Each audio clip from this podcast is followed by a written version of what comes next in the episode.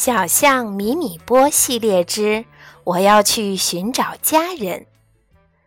米米波喜欢在秋天出门散步，一边走一边想问题；而当他懒得出门的时候，就喜欢赖在家里看好多好多的书。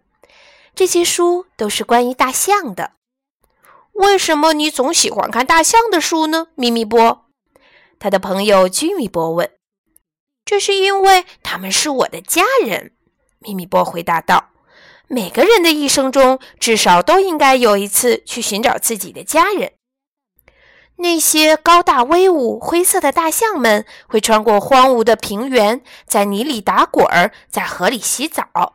这就是我的家人，我好想去寻找他们。哎呀，那你为什么不主动去拜访呢？居米波问道。嗯，我好害怕，怕他们笑话我。咪咪波低着头说：“我个子这么小，还是蓝色的。其他的大象高大又威猛，他们或许会把我踩扁，或许根本就不理我。”居米波熟悉自己家族的每一位成员，他们每次来，妈妈都会烤苹果派招待他们。同样。家人对米米波来说也一样重要。米米波，不管结果是好还是坏，我觉得你都应该去拜访那些生活在野外的大象们，不然你会纠结一辈子的。嗯，没错，米米波说。于是，米米波开始收拾行李，去见那些他向往已久的大象们了。你不在这里，一定会变得非常安静。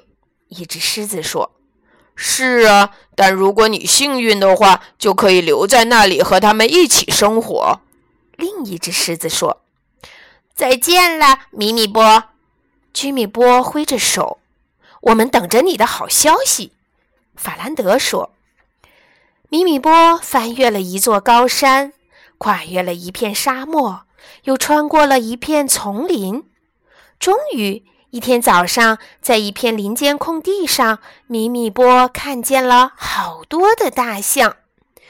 哦不，米米波好紧张！要是大象们取笑我或者不欢迎我怎么办？现在回家还来得及。不行，不行！我现在要做的是走向那些高大威武、灰色的大象们。嘿，大家伙们！我爬山涉水来到这儿，是为了和你们一起穿越荒芜的平原，请不要笑话我。虽然我个子小，还是蓝色的，但我和你们一样，都是大象家族的。不要看我个子小，我会的本领可不少。刚一说完，米米波就急忙打开他的箱子，组装出了一辆汽车。大家快看！谁知车子不小心撞上了大树。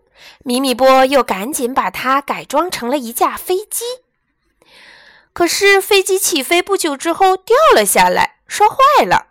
米米波又拿出了他的颜料和画笔，我还会画画呢。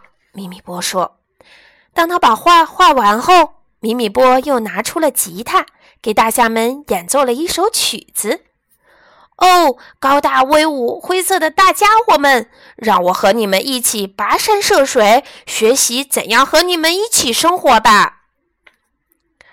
这时，个子最高、年龄最大的那只大象开口了，它的声音非常深沉，就像是大地在说话。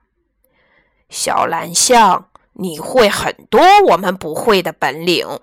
虽然我并不认为你能从我们身上学到更多的东西，不过我们非常欢迎你和我们一起穿越平原，一起生活，一起做你想做的事。我愿意，我愿意！米米波兴奋地喊道。于是，米米波和大象们一起开始了穿越平原之旅。米米波学会了在树干上蹭痒痒，在泥塘里打滚儿，在大河里洗澡。一百四十天后，米米波和大象们终于穿过了这片大平原，他高兴极了。旅行结束后，米米波跟大象们告别：“亲爱的大家伙们，现在我该回家了。能和你们一起旅行，我非常非常开心。谢谢你们。”大象们回答道：“旅途愉快，小蓝。虽然你的个子和肤色与我们不同，但是你向我们证明了你和我们一样，都是大象家族的。”春天的时候，米米波回到了家乡。居米波正坐在一条小溪边。“你看到那些大象了吗？”居米波问。“是的。”米米波回答。“你和他们一起穿越大平原了吗？”居米波问。“是的。”“你试过在泥塘里打滚，在大河里洗澡了吗？”“是的。”“你是不是非常开心？”居米波继续问。嗯，是的，哇，这真是太棒了！居米波感叹道。刷完牙，他们就睡了，睡得好香好香。在那遥远又荒芜的平原上，高大威武、灰色的大象们一直好好保存着米米波做的所有东西，他们永远都不会忘了它。